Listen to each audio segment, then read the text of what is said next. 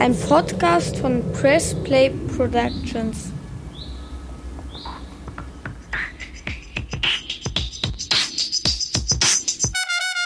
Hi, da sind wir wieder.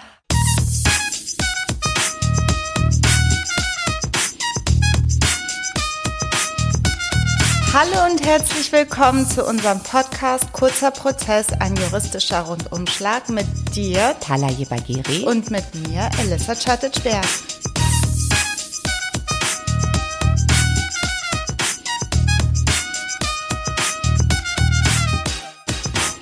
Hallo Talaye. Yo, Liesel. Yo, was geht ab? Ich bin noch im Deutsch-Rap-Kontext stecken geblieben, weil, das wissen die Zuhörer nicht, die Zuhörer nicht, ähm, du fährst ja bald in Urlaub, fliegst wollte ich schon sagen, als ob du fliegen würdest. Und ähm, deswegen müssen wir jetzt hier in einer Woche ungefähr 18 Podcasts Wir produzieren vor. Ja, Das ist wir sowas wie Vorkochen. jeden Tag, genau. Und in Tupperware. Die Podcast-Folge wird eingetuppert und äh, dann pünktlich aus dem Ausland quasi on air gebracht. Und ähm, Alles für euch, vor. liebe Zuhörerinnen und Zuhörer. Pause gibt's Pause nicht. ist für Loser. Wir sind so Arbeiterklasse. Gibt keine Pause. Ja, vor allem ich bin total das Arbeitstier. Ähm, was machen wir denn heute so kurz vor deinem Urlaub? Ganz ehrlich, ich weiß bis jetzt nicht, worüber du sprechen wirst. Ja, weil geil, irgendwas hast du mir zugeworfen, aber im Halbschlaf habe ich mich nicht mehr damit beschäftigt, weil ich total gefangen in diesem Hollywood-artigen Fall, den ich gleich vortragen werde. Ich weiß nicht, worüber du sprichst. Sag es. Ich, ähm, ich äh, sage es, es geht um Persönlichkeitsrechte und um Grundrechte, aber es ist ein lustiger Fall, der, wie ich erfahren habe, tatsächlich einen Bezug zu deinem Fall hat, was sich erst heute herausgestellt hat. Also es geht um Fall, Fall, Bezug zu deinem Fall. Fall, Was Fall, ist dein Fall? Fall. Ich ähm, rede äh, über einen Unternehmer, der gegen ein Wirtschaftsmagazin vorgegangen ist, weil die etwas über ihn geschrieben haben, was zwar wahr ist, aber lange zurückliegt. Ich bleibe etwas äh, bruchstückhaft, damit es spannend bleibt. Damit du nicht spoilerst. Genau das. Ich rede auch über einen Unternehmer, Ja, um äh, in deinem Stil zu bleiben, der ähm, schon mal im Knast war, Ui. der schwerreich ist. Ich sag nur in Blankenese aufgewachsen und Hamburg Blankenese und äh, Ich glaube, meiner kommt auch aus Hamburg. ey, vielleicht kennen die sich. Tun sie auch. Ich habe doch gesagt, es gibt einen Bezug. Ach so, und die ja, kennen ja, sich ja, also. die kennen sich Oh auch. mein Gott. Wahrscheinlich haben sie bei den gleichen Unterweltleuten gelernt. die es gibt. Oder die hatten die gleiche Haushälterin. Oder die sind äh, äh, mit der gleichen Großfamilie. Man denkt ja immer, das seien so arabische Clans, aber vielleicht haben die so eine deutschen Unternehmerclan gebildet und von dort So aus Denver Clan kriminelle, ja, ja, glaube ich. Der Mann, über den ich spreche, war schon mal im Knast. Jetzt saß er bis gestern oder vorgestern im Knast. Ist jetzt erstmal draußen, ist aber zu einer Haftstrafe verurteilt. Und ich rede über einen wirklich total kuriosen Fall, nämlich den Falk-Prozess. Okay.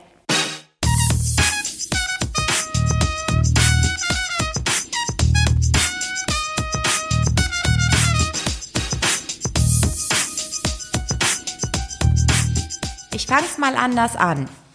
Es gibt einen Hamburger Unternehmer. Der Mann heißt Ulrich Marseille.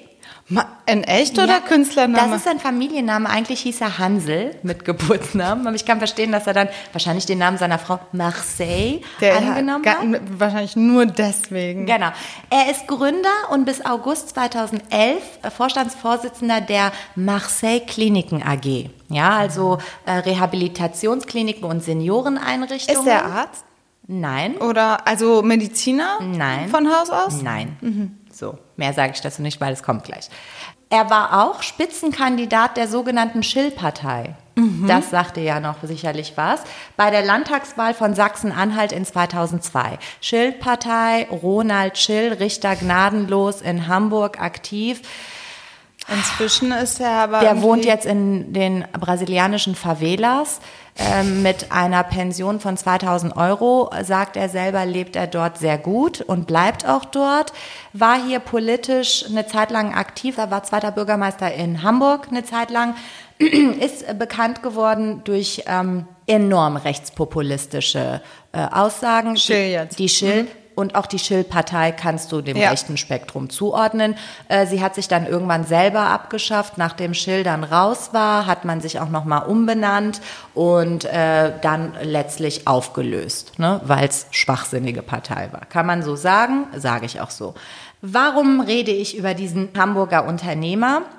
Im Jahre 2011 hat das Manager-Magazin äh, einen Artikel über diesen Menschen geschrieben, Überschrift Der Rechtspfleger. In diesem Artikel hat man über Ulrich Marseille, der zu dem Zeitpunkt 55 war, ber- berichtet und hat gesagt, er hat unter anderem zwei große Leidenschaften, die Fliegerei und die Juristerei Als Leidenschaft. als Leidenschaft. Einen Pilotenschein besitzt er. Weniger gut ist es um seinen rechtswissenschaftlichen Abschluss bestellt. Vom Staatsexamen wurde er wegen Täuschungsversuchs ausgeschlossen. Krasse Scheiße. Genau. Und ähm, er wurde ausgeschlossen und dann stand halt auch in diesem Artikel, dazu komme ich gleich auch noch mal etwas vereinzelt An dieser näher. Stelle nur mal ganz kurz, äh, wir Juristen wissen das, aber vielleicht die anderen nicht. Das äh, Staatsexamen, das juristische, ist ja derart streng reglementiert. Ja. Gut, bei Täuschungsversuchen fliegt man wahrscheinlich überall raus, aber ich glaube, bei den juristischen Staatsexamen, wenn man da wirklich irgendwas im Buch vielleicht notiert hat oder so. Dann wird, der, dann wird dir der Versuch aberkannt. Ich äh, kannte eine Person. Ähm, wir müssen, äh, vielleicht, dass man das mal sagt, im ersten Staatsexamen hier in NRW, es ist in anderen Bundesländern anders geregelt, dürfen wir die Gesetze benutzen. Das sind diese riesigen roten Schinken, Schönfelder, Für die wir Sartorius berühmt sind. und Hippel-Reborn. Ähm, die darf man benutzen. Man darf nichts reinschreiben. Nichts. Im zweiten Examen darf man neben den Gesetzen auch die Kommentare nutzen. Im Zivilrecht ist der gängigste Kommentar Parland. Wir haben mal über den Parland gesprochen. Alles in Abkürzung. Ah, ja, stimmt. Schwierig zu verstehen. Muss man ein paar, paar Jahre für studieren, um den Parland zu lesen. Ähm, so auf Backpapier, ne? Einmal so Backpapier falsch, und nur einmal in falsch geblättert geschrieben. und alles Abkürzung. Im ähm, Strafrecht darf man unter anderem den Kommentar zum Strafgesetzbuch früher Tröntle Fischer, heute nur noch Fischer, தக்க Und ähm, Fischer, Thomas Fischer, unser aller Thomas Fischer, der auch Kolumnen Der bei Krawallo. Spiegel der Krawallo. Ähm, man darf die Kommentare nutzen, aber auch in diese Kommentare, man darf kein einziges Wort reinschreiben. Ein einziges Wort und man fliegt aus dem Versuch. Und wir wissen, Elissa, während man da sitzt in diesen fünf Stunden mit Todesangst, Schweißausbrüchen und wie so eine Bekloppte schreibt, kommen so Leute vorbei am Und- Tisch und blättern in deinen Büchern. Und wenn sie was Und finden, man zittert, auch wenn man weiß, da steht nichts drin, aber vielleicht ist ja irgendwann mal im Laufe des Referendariats ein Wort oder irgendwas Nee, reingeraten. Noch nicht mal das, sondern im zweiten Examen, sorry, du Kauft kannst ja nicht ja die ganzen. Dinger, kannst du ja nicht kaufen, da wirst du ja 3000 Euro los. Also gibt es so in Buchhandlungen, in Juristik, Ältere, die ne? Koffer, die Examenskoffer mit all den drin. Und dann sitzt du auch in dieser Buchhandlung und guckst, ob irgendeiner vor dir, weil er einfach assi war und dich später reinreiten wollte, Juristen da halt, einfach, ne? rein, ja, einfach reingeschrieben hat, Edge. Oh, Und schon bist du raus. Ganz schlimm. Ne? Also ähm, das ist der Täuschungsversuch. Hier hat ähm, der liebe Herr Marseille nicht einen solchen Täuschungsversuch gestartet, sondern einen anderen. Dazu komme ich gleich. Aber ähm, in diesem Artikel, den das äh, Manager-Magazin geschrieben hat, wurde eben, gesch äh, eben von diesem Täuschungsversuch berichtet und im Anschluss wurde immer wurde geschildert, dass er immer wieder rechtliche Schwa äh, Schwierigkeiten hat, dass er jüngst in einem Strafprozess wegen Bestechung einer Krankenkassengutachterin tatsächlich zu einem Jahr Haft auf Bewährung verurteilt wurde. Er hat also diese Dame bestochen. Wann wurde der verurteilt? Das muss irgendwann vor 2011 gewesen Okay. sein. Zwischendurch wurde dann auch von einem anderen Verfahren berichtet. Da war, wurde er belangt wegen falscher, uneidlicher Aussage.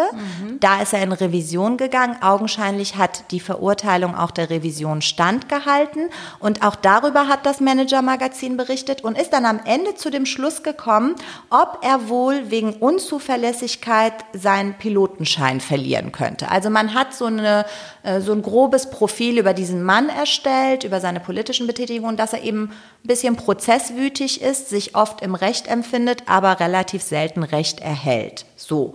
Ähm, was absolut interessant ist, Ulrich Marseille ist dagegen vorgegangen. Er hat gesagt, das würde ihn verunglimpfen. Es gäbe ein Recht auf Vergessen und ähm, man könne nicht, weil er 1983 einen Täuschungsversuch hatte, immer wieder darauf rumreiten. Aber ähm, nochmal ganz kurz zur Klarstellung.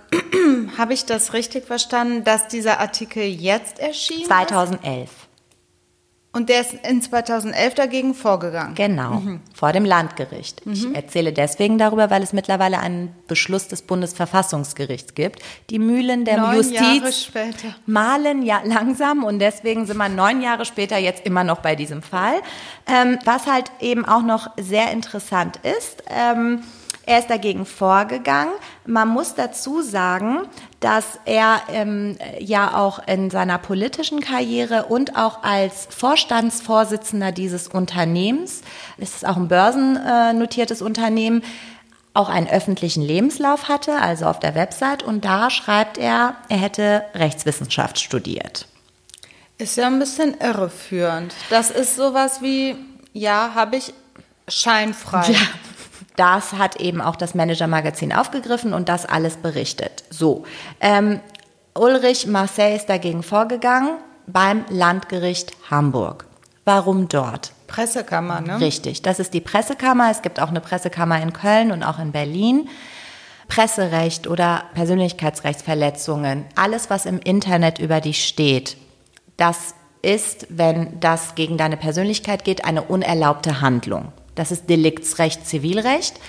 Für alles, was so passiert in der Juristerei, gibt es Gerichtsstände, unter anderem auch besondere Gerichtsstände. Der reguläre Gerichtsstand sagt, verklag denjenigen dort, wo der Beklagte halt wohnt. Ne? Also wenn ich dich verklagen will, muss ich dich in Köln-Nippes verklagen, du mich in Köln-Rath. Ist beides das Amtsgericht Köln. Wenn es über 5000 Euro ist, das Landgericht Köln. Aber alles, was im Internet abrufbar ist, ist ja überall abrufbar und dementsprechend nennt man das fliegender Gerichtsstand. Paragraph 32 ZPO sagt unerlaubte Handlung, da wo die unerlaubte Handlung begangen wurde. So, und die wurde ja überall begangen. Dementsprechend kannst du überall klagen. Du Bei kannst, jeder Pressekammer? Du kannst auch regulär an Amtsgerichten klagen. Die Leute klagen nur bei Pressekammern, weil derjenige Richter, der hauptsächlich Verkehrsunfälle betreut, dem musst du erstmal erklären, was ist eine Ebay-Plattform, was ist da so, passiert, man was hat hier dann passiert. Wahlrecht. Genau, du kannst klagen, wo du willst. Deswegen fliege, fliegender Gerichtsstand und die meisten gehen halt zu Pressekammern und die allermeisten gehen halt gerne auch nach Hamburg, weil Hamburg für seine rigide Rechtsprechung bekannt ist, immer zu Ungunsten der Presse. So wird es gesagt. Ne? Dazu gibt es verschiedene Anwaltsblogs, die sich so zoffen. Nein, das stimmt nicht, doch, das stimmt. Hier hat auch das Landgericht Hamburg gesagt, äh, Manager-Magazin, bitte unterlass das, dass es einen Täuschungsversuch gegeben hat. Das ist ja jetzt durch Zeitenlauf überholt und wir können auch nicht erkennen, inwiefern es hier im Zusammenhang steht. Ähm, wenn man das so liest, dann denkt man sich, spinnt denn Hamburg? Was soll das? Ich, ist klar gibt es einen Zusammenhang. A, ist der Mann prozesswütig.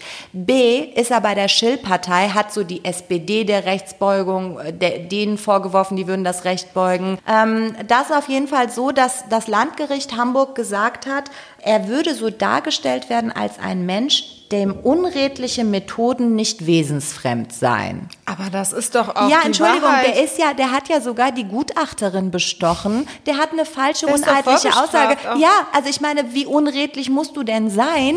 Und ja, du hast im Examen betrogen. Und jetzt kommt's. Dazu möchte ich jetzt ausführen. Er hat nicht nur irgendwas in seinen Schönfelder geschrieben, liebe Elissa.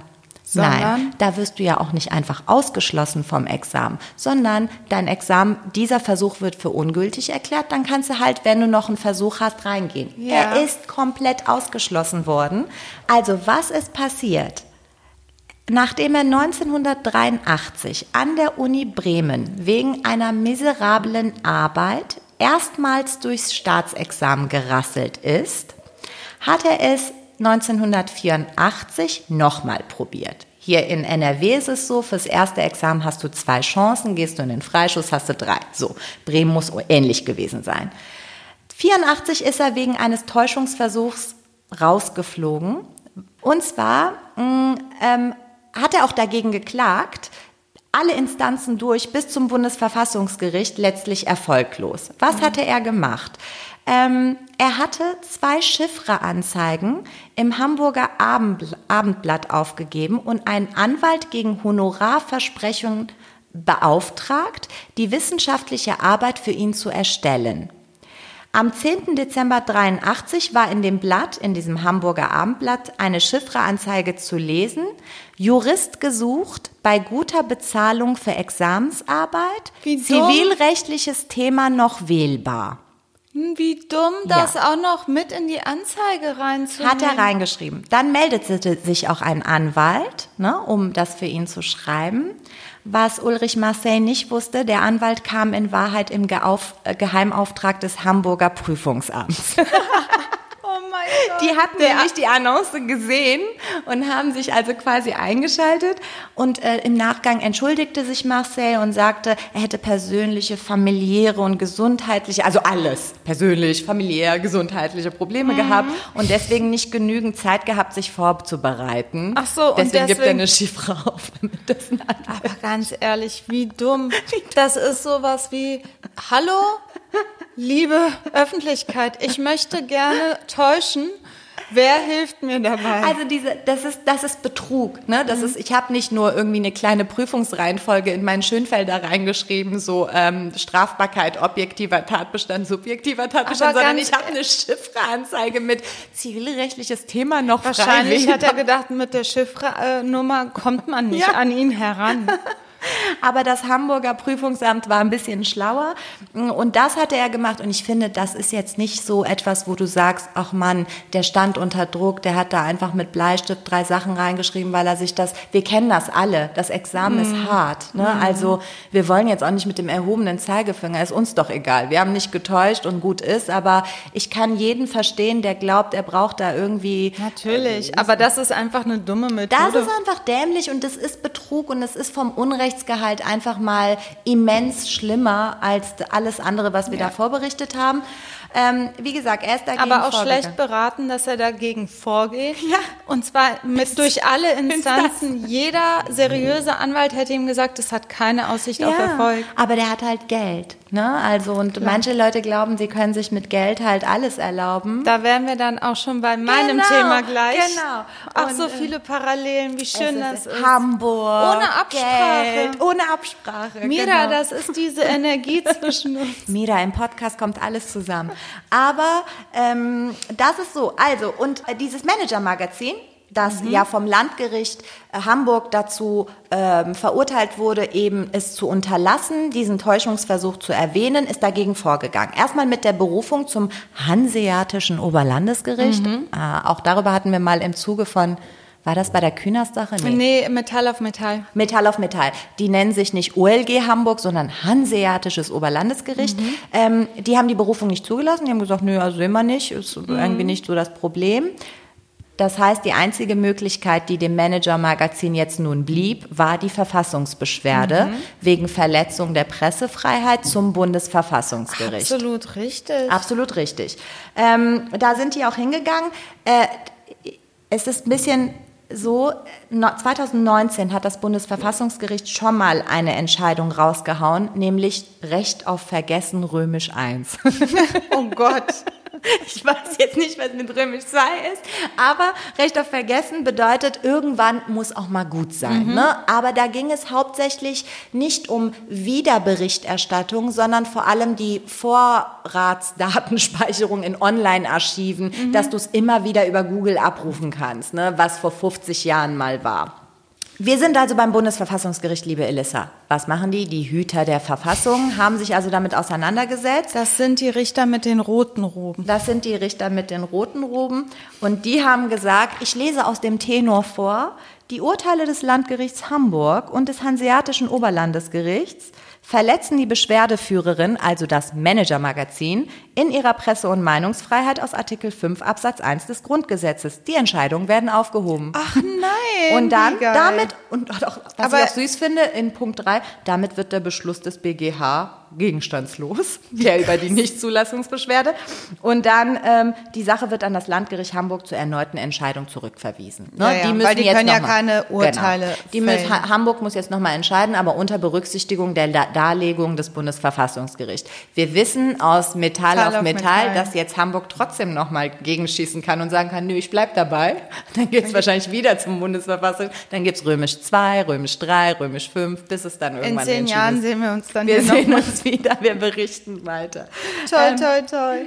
So, Bevor ich überhaupt weiß, wie das Bundesverfassungsgericht argumentiert hat, bin ich aus dem Bauchgefühl Ja. heraus und nach allem meinem Rechtsverständnis ähm, absolut dafür, dass das die richtige Entscheidung ist. ja, also ähm, Ich, ich verstehe gar nicht, warum die anderen Gerichte sich damit so schwer getan haben. Also das Landgericht hat eben gesagt, das greift äh, das Bundesverfassungsgericht alles auf.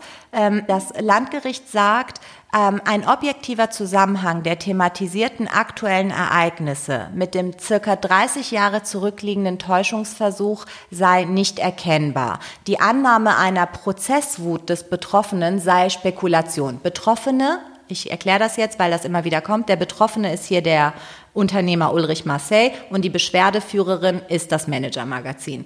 Ähm, das finde ich schon irgendwie nicht sinnig, weil A, begeht er augenscheinlich fortlaufend Straftaten, ne, also besticht eine Gutachterin, eine Krankenkassengutachterin, ähm, macht falsche, uneidliche Aussagen, ähm, klagt was, wa, wa, alles, verklagt alles, was nicht bei drei auf dem Baum er ist. ist ja juristisch aktiv. Ja, und Also ob jetzt äh, als Kläger oder als Verurteilter. Ja, und er hat in, er gibt in seinem Lebenslauf bis 2011 eben an, ich habe Rechtswissenschaften studiert. Ich, mehr Zusammenhang kann es eigentlich aus meiner Sicht nicht geben.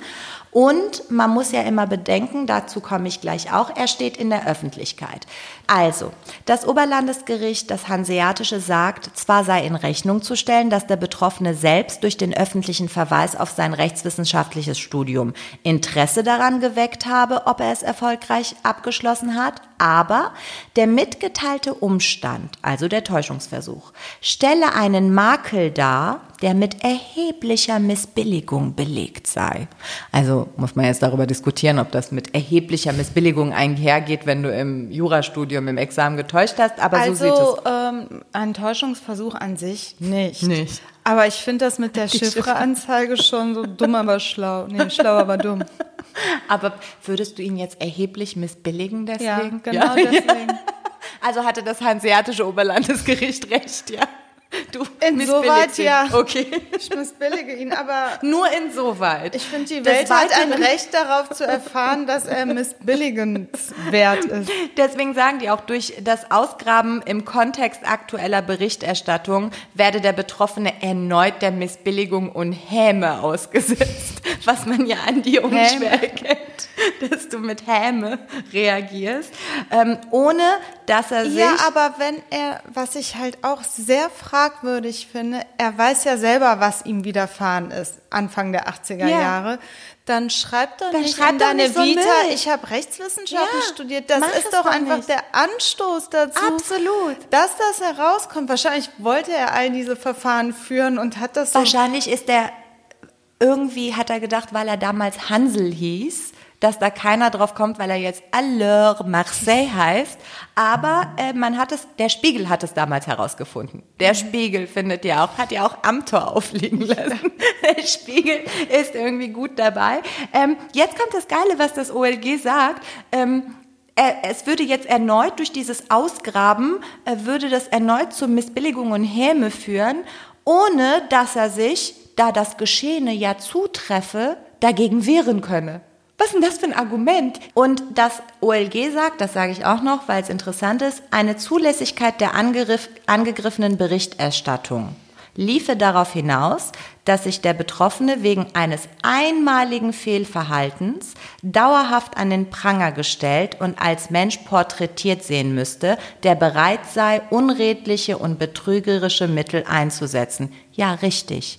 Also er hat es ja im Laufe seiner Karriere bestätigt sogar. Ne? Das heißt, es ist nicht einer, der einmal diesen Täuschungsversuch gestartet hat und dann so Mutter Teresa mäßig Papst gemäß so allen Leuten total viel Frieden und Futter gebracht hat, sondern er hat einfach so weitergemacht. Und dann sagt das OLG, nee, das ist aber voll gemein, dass wir den an den Pranger stellen. Ähm, Deswegen ist die Verfassungsbeschwerde eine sinnvolle Entscheidung ich gewesen. Ich finde das mit dem an den Pranger stellen echt krass, dass sie das so sehen, weil es ist einfach die Wiedergabe einer Tatsache. Einer es wahren ist, Tatsachenbehauptung. Ist eine es wahre ist halt passiert. Es ist ein Teil seiner Vita. Und er kann es ja nicht bestreiten. Er ist, ja, er ist ja sogar in allen Instanzen dagegen vorgegangen. Das heißt, es ist ja auch einem Rechtsprechung ist Politiker, ja der irgendwie Anfang der 80er bei der Promotion gefuscht hat und vielleicht dagegen vorgegangen ist, da wird ja auch drüber berichtet. Man kann ja nicht sagen, das spielt jetzt keine Rolle mehr und der wird jetzt deswegen gebasht. Ja, also und nochmal, er ist ja nicht danach, hat er ja nicht, ist er ja nicht so ein netter Bubi geworden, sondern wenn man über ihn ja, er hat danach auch nicht und äh, weißt du, wenn du in einer rechtspopulistischen Partei bist, wo du immer sagst, Recht und Ordnung, die Ausländer sind scheiße und bringen Kriminalität, Alter, ey, guck mal in den Spiegel und äh, das sind halt immer diese, das Es ist diese geschieht ihm bigotte Scheiße, die von dieser braunen Scheiße immer ausgeht. Ne? Das ist ja nicht das erste Mal. Ähm, aber das Bundesverfassungsgericht es Hat Klarheit es, gebracht. Hat Klarheit gebracht und hat gesagt, die Verfassungsbeschwerde war begründet, weil die angegriffenen Entscheidungen, also LG Hamburg, OLG, äh, verletzen die Beschwerdeführerin, also das Managermagazin, in ihren Grundrechten auf Presse- und Meinungsfreiheit. Was ist das? Das Grundrecht auf Pressefreiheit gewährleistet das Recht, ein Presseerzeugnis in inhaltlicher und formaler Hinsicht nach eigenen Vorstellungen zu gestalten. Das ist sehr wichtig. Die Presse entscheidet, was im Kontext wichtig ist und zu berichten ist. Das müssen nicht Gerichte entscheiden. Das ist ureigene Aufgabe der Presse. Der Umfang und die Grenzen der Pressefreiheit ergeben sich ähnlich wie beim Grundrecht der Meinungsfreiheit. Es läuft parallel. Ja.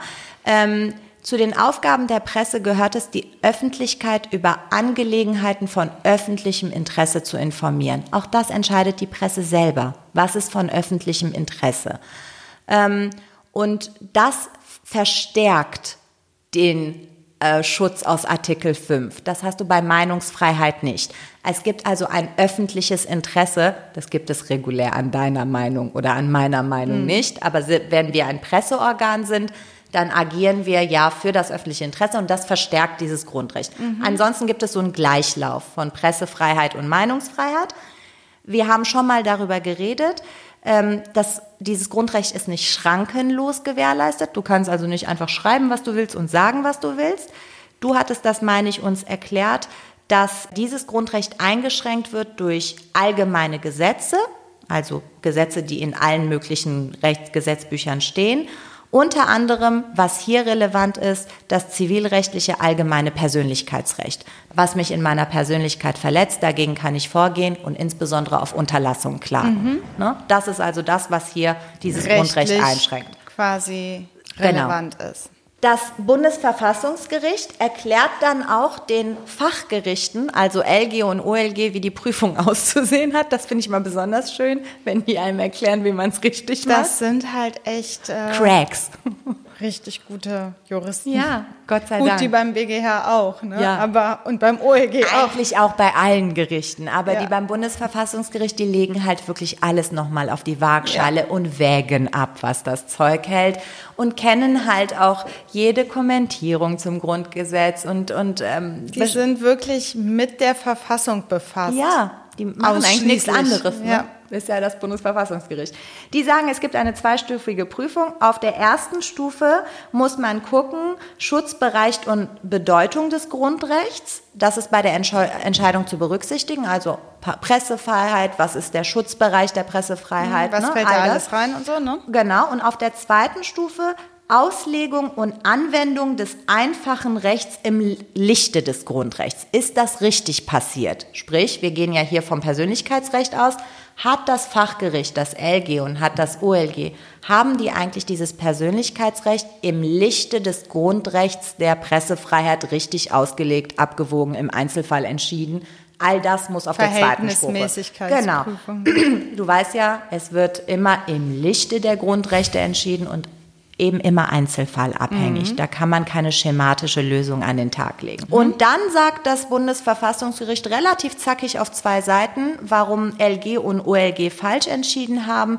Sie haben verkannt, dass man nicht in schematischer Weise durch bloß, bloßen Zeitablauf einfach einen Anspruch darauf bekommt, dass, nicht mehr, dass das nicht mehr erwähnt wird.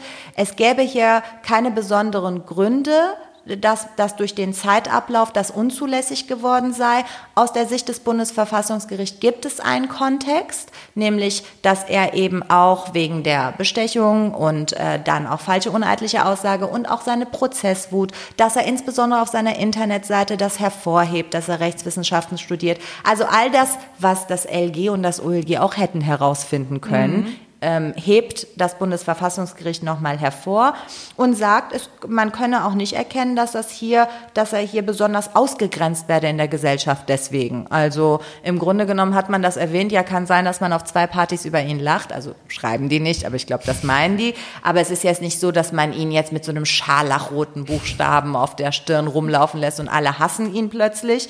Ähm, ich glaube, unter seinen Jungs und Mädels in seinen Kreisen ist er immer noch äh, sich sicherlich beliebt. Der King.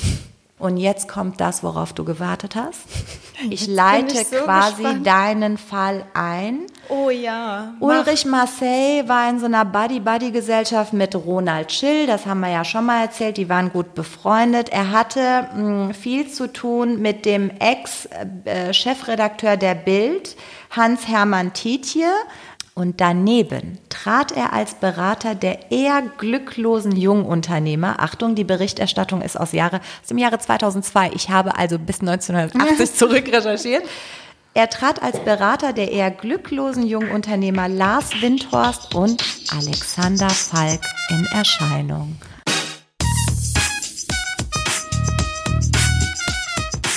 Und, und jetzt, jetzt gebe ich ab an dich, Elissa. Wir sind bei meinem Thema.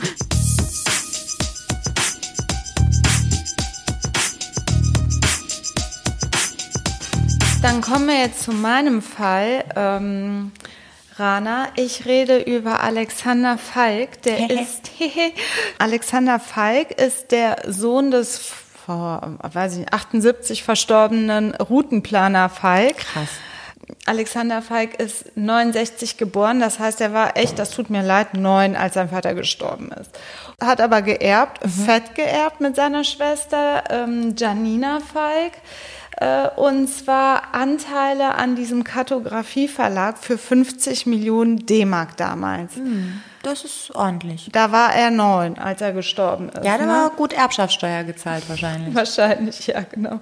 Naja, seine Anteile jedenfalls hat er damals verkauft und ähm, ein neues Unternehmen gegründet. Also wie das dann im Einzelnen war, keine Ahnung Fest steht aber, der ist total äh, fett eingestiegen in diese Internetunternehmen irgendwann Anfang der 2000er, Ende der 90er. War das das, äh, als er seine Anteile verkauft hat, dass er dann zu den 100 reichsten Deutschen zählte? Er zählte irgendwann mal auf dieser Liste der ja. reichsten Menschen in Deutschland zu den 100 reichsten. Das stimmt. Ich glaube, er war auf Platz 83. Okay, immerhin. Er war super erfolgreich in diesem New Economy Business mhm. und hat auch ähm, wirklich ganz, ganz viel, ich glaube, der war milliardenschwer. Mhm. Ne? Wie hoch sein Vermögen jetzt ist, keine Ahnung.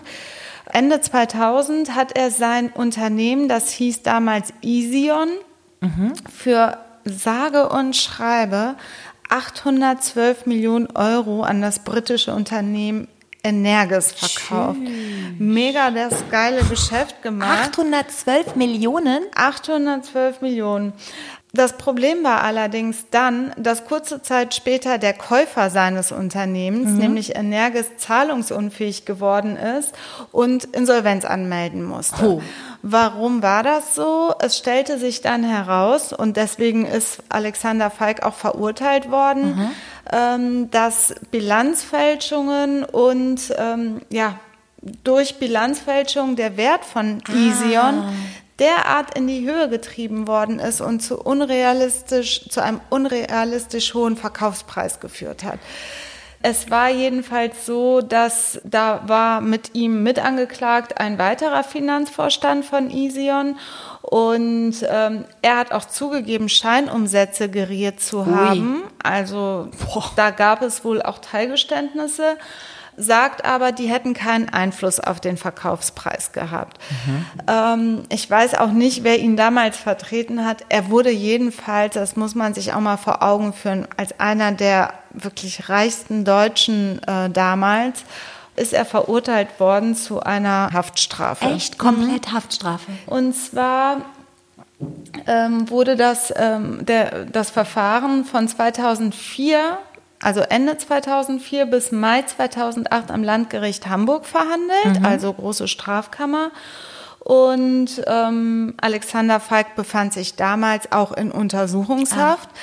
Wer unsere Folgen gehört hat, weiß, irgendwo habe ich es erwähnt, ähm, dass man in Untersuchungshaft kommt, wenn Fluchtgefahr besteht, Verdunkelungsgefahr oder Wiederholungsgefahr. Mhm welche Untersuchungshaftgründe hier vorlagen. Fluchtgefahr, oder? Wahrscheinlich Mit alles. Dem ne? massiven Geld. Ja, und ja, klar, du hast recht. Ähm, Wiederholungsgefahr vielleicht nicht, aber Verdunkelungsgefahr. Verdunkelungsgefahr, ähm, das kann durchaus ja. sein, wie wir dann später ähm, sehen werden. Er wurde dann wegen versuchten gemeinschaftlichen Betruges und Bilanzfälschung verurteilt zu vier Jahren Haft. Mhm. Saß er jetzt durchweg in U-Haft während des Prozesses? Damals? Ja. Äh, nein, er kam dann gegen eine Kaution 2005 frei. Mhm.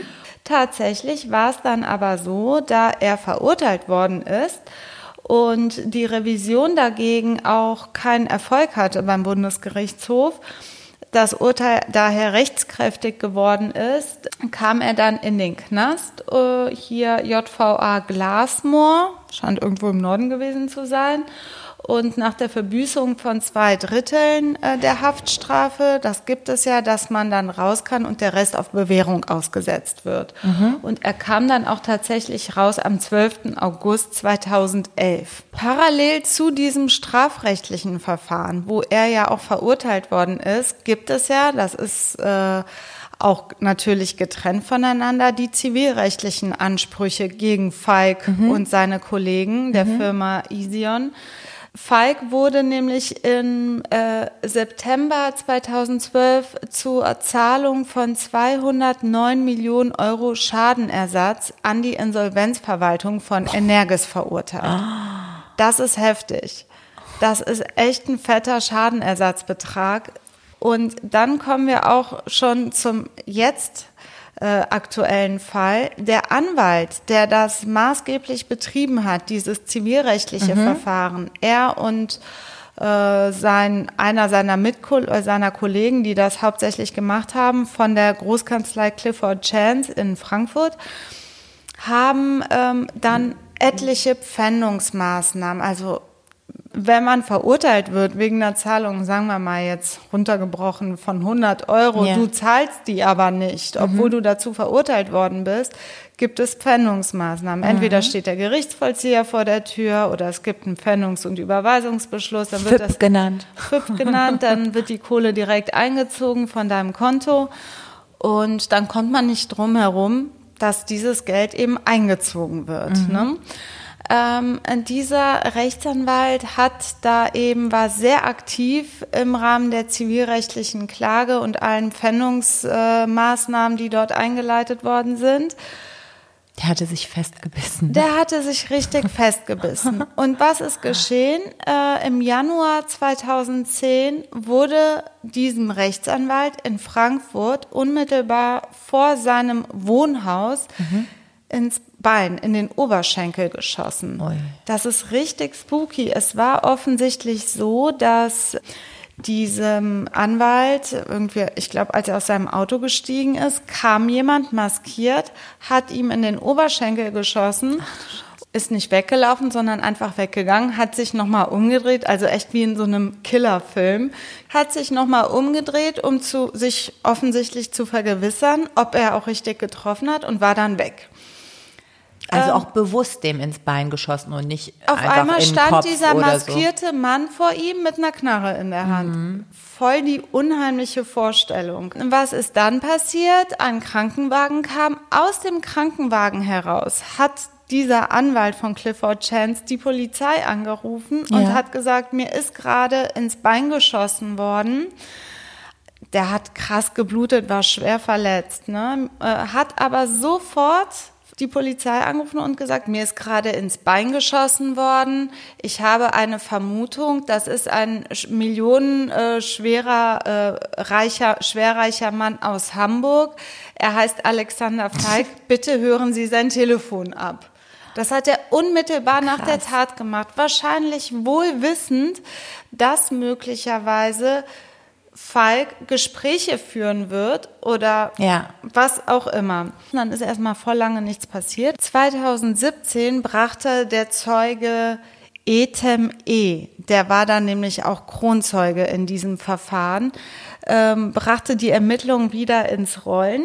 Der meldete sich nämlich beim Landeskriminalamt in Hamburg und behauptete, Beweise zu haben, dass Falk den Mord in Auftrag gegeben hat. Und präsentierte diese Tonaufnahme äh, und Details eines Treffens in einem Steak-Restaurant, an dem er selber wohl teilgenommen hat. So hat das dieser Etem E behauptet. In diesem ähm, Steak-Restaurant habe äh, Falk diesen Brüdern 200.000 Euro versprochen, wenn die sich den, äh, wie heißt er jetzt, diesen Anwalt vornehmen. Zwei türkischstämmige Brüder, die der Alexander Falk in seiner Haftzeit in der ersten äh, Verbüßung der Haftstrafe kennengelernt hat.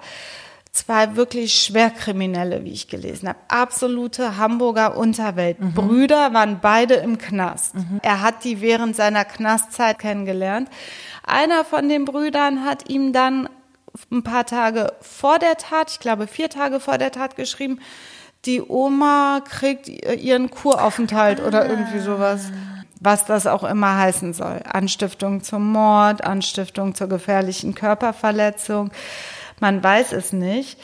Falk hat bis zum Schluss behauptet, dass es kein Treffen im Steak-Restaurant gab und dass er natürlich auch keinen Auftrag erteilt hat, dass die dem irgendwie ins Bein schießen oder ins Bein schießen lassen.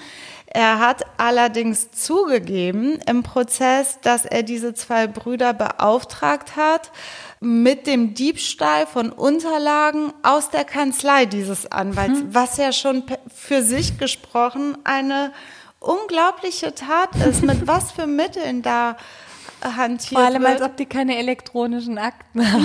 So, Ja, du dem da so das ging Papier? es, dann ging es auch um Datenklau. Ah, okay, Datenklau. So Hackertätigkeit oder Ach, was auch Gott. immer. Ne? Man sollte dann da eindringen in das Büro oder zu Hause, wo auch immer, wo die Computer stehen und das Zeug beschaffen. Dafür hat er den 5 Millionen Euro geboten. Boah. Den Brüdern.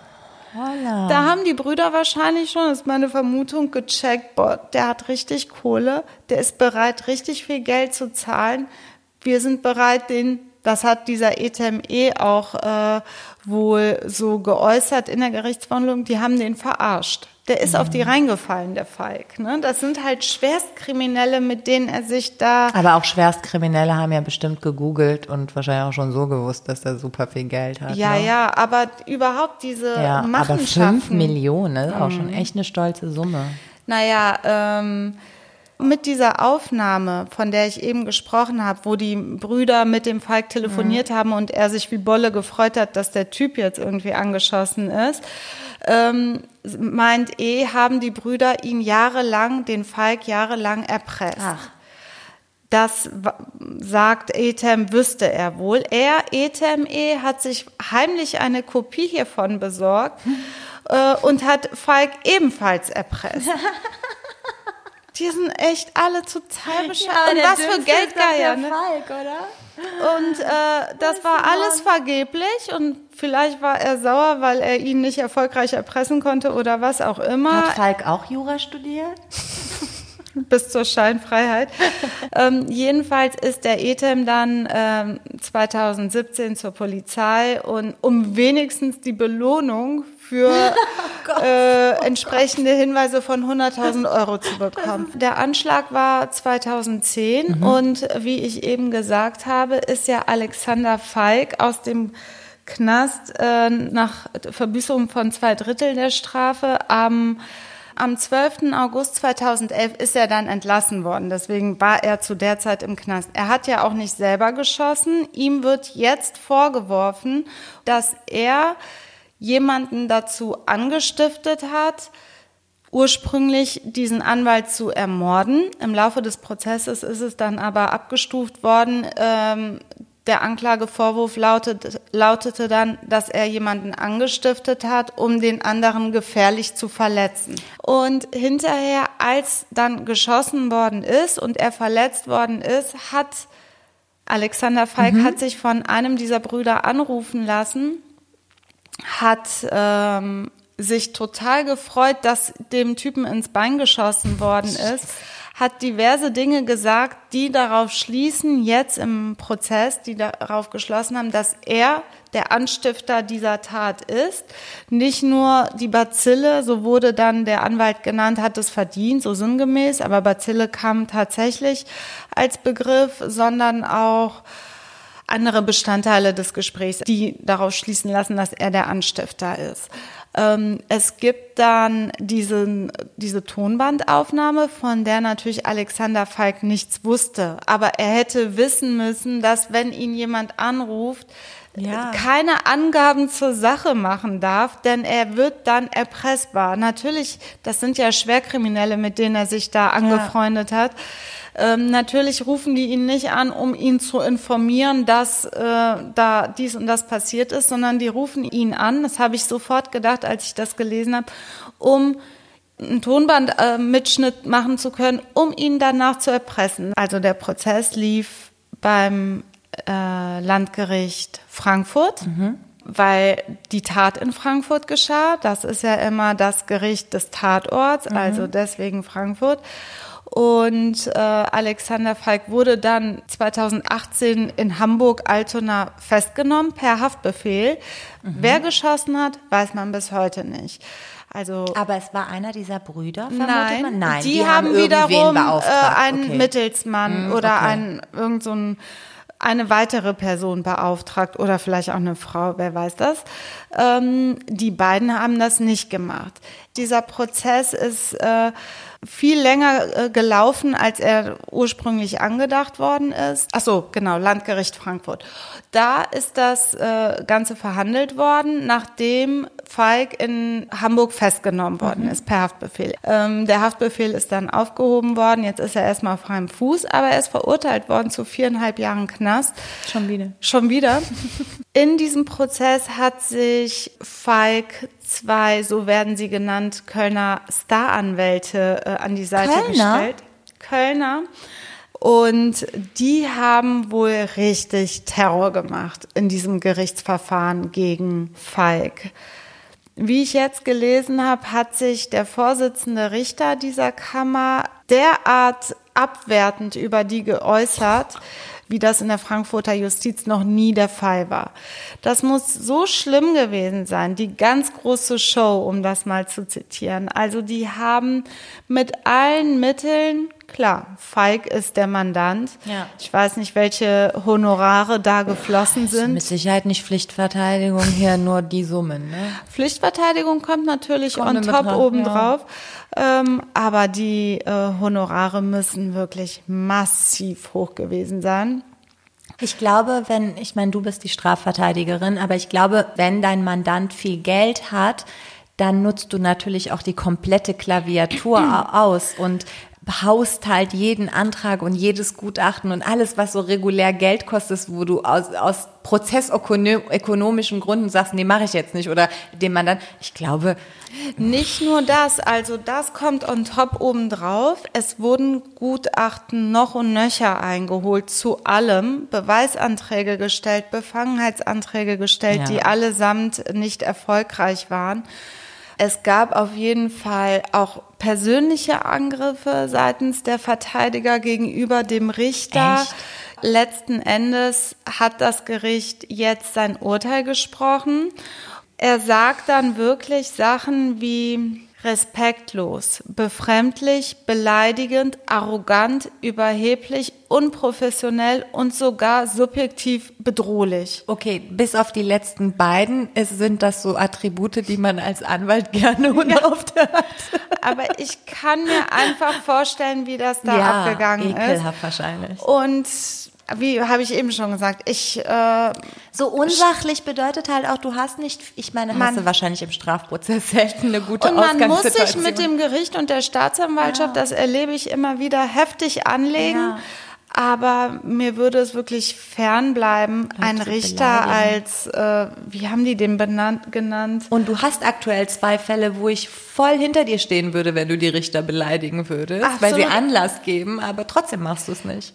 Ich mache es nicht und es am Ende dient es auch nicht nee. dem Mandanten. Am Ende Hat's ist das auch nicht. kontraproduktiv. Sie auch nicht. Man, wie gesagt, das ist immer so eine Gratwanderung, aber hier scheinen echt alle Grenzen überschritten worden zu jetzt mal unter uns, ne? Ich meine, ich maße mir nicht an, ähm, Staranwältin zu sein, aber wäre es nicht eine bessere Taktik gewesen, der Staranwälte geständig, nett, reuevoll aufzutreten, wäre dann vielleicht Alexander Falk nicht etwas glimpflicher davon gekommen?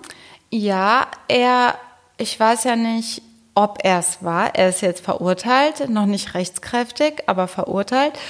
Ähm, du weißt auch nicht, ob Alexander Falk seinen Anwälten die Wahrheit sagt. Ja. Wir Anwälte wissen ja, dass gerade im Strafrecht viel gelogen wird, nämlich auch da, äh, im Rahmen des Mandatsverhältnisses. Und am Ende, wenn er eine Verteidigungsstrategie vorgibt, nämlich ich war es nicht und wir verteidigen uns gegen diese Vorwürfe aktiv, nicht passiv, dann musst du irgendwo auch deine Mandanten dienen und das machen. Ja. Und er hat dann ja auch in einer äh, Verhandlung Falk selbst eine total lange Rede gehalten so Ausführungen der ganz so im ganz großen Stil hat auch den Richter persönlich angesprochen hat so ein also glich wohl einer Art Manifest, das er da verlesen hat. Und das Gleiche sagt er auch in Richtung der äh, Presseanwälte von Falk. Der hat nämlich parallel auch einen Staranwalt beauftragt. Und ähm, die nimmt der Richter auch krass in die Mangel. Zu Recht, das sind auch echt seltsame Kollegen. Da sagt er zum Beispiel auch, äh, der Richter sagt auch, in, in Sachen dieser Presseanwälte, dass es halt Manifesten gleicht, die da für Falk rausgehauen werden und dass das alles äußerst äh, grenzüberschreitend ist. Und in dem Fall, das fand ich auch witzig, ist, ähm, da war, ist ja immer Presse am Anfang im Gerichtssaal, bevor dann äh, die Verhandlung anfängt, müssen die natürlich wieder alle raus. Und der hat auch Rede und Antwort gestanden, den Leuten von der Presse. Wenn dann ein, aber alles natürlich total durchgeplant, auch äh, seine Aussagen oder Sachen, die er der Presse gesagt hat, komplett durchgeplant. Wenn dann jemand von der Presse gefiltert, weil er zu spät gekommen ist, hat er all diese Sätze dem auch nochmal gesagt. Also total schräg, ähm, super auch darauf fixiert, auf eine gewisse Art und Weise äh, in der Presse rüberzukommen. Es lief auch ganz suffisant ab, als der Richter das Urteil gesprochen hat. Ein gewisser Respekt muss auch bei der Urteilssprechung vorhanden sein. Der hat von dem Urteil eine Stunde 40 Minuten ging das, nichts mitbekommen, weil er die ganze Zeit mit seinem Verteidiger gequatscht ja, und aber gelacht hat. was ist denn das bitte auch für ein Kollege? Was ist denn das für ein Deppert? Weißt du, glänzt doch bitte mit Wissen, mit Fachwissen, glänzt doch mit Kompetenz. Warum mit Asozialität? Warum stellst du dich mit deinen Mandanten auf eine Ebene? Das finde ich auch. Also man muss ja, das ist echt auch manchmal ein Spagat, aber ja. man muss sich immer einen gewissen Abstand zum Mandanten ja. frei halten. Es gibt, es ist unprofessionell, sich auf diese eine Stufe mit dem Mandanten zu stellen.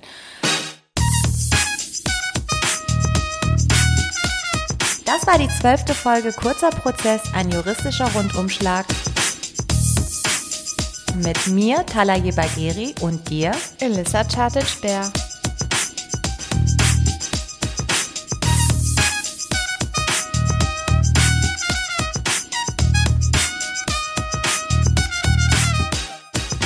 Ciao, Elissa. Ciao, Rana. Ein Podcast von Play Press Play. Press Play.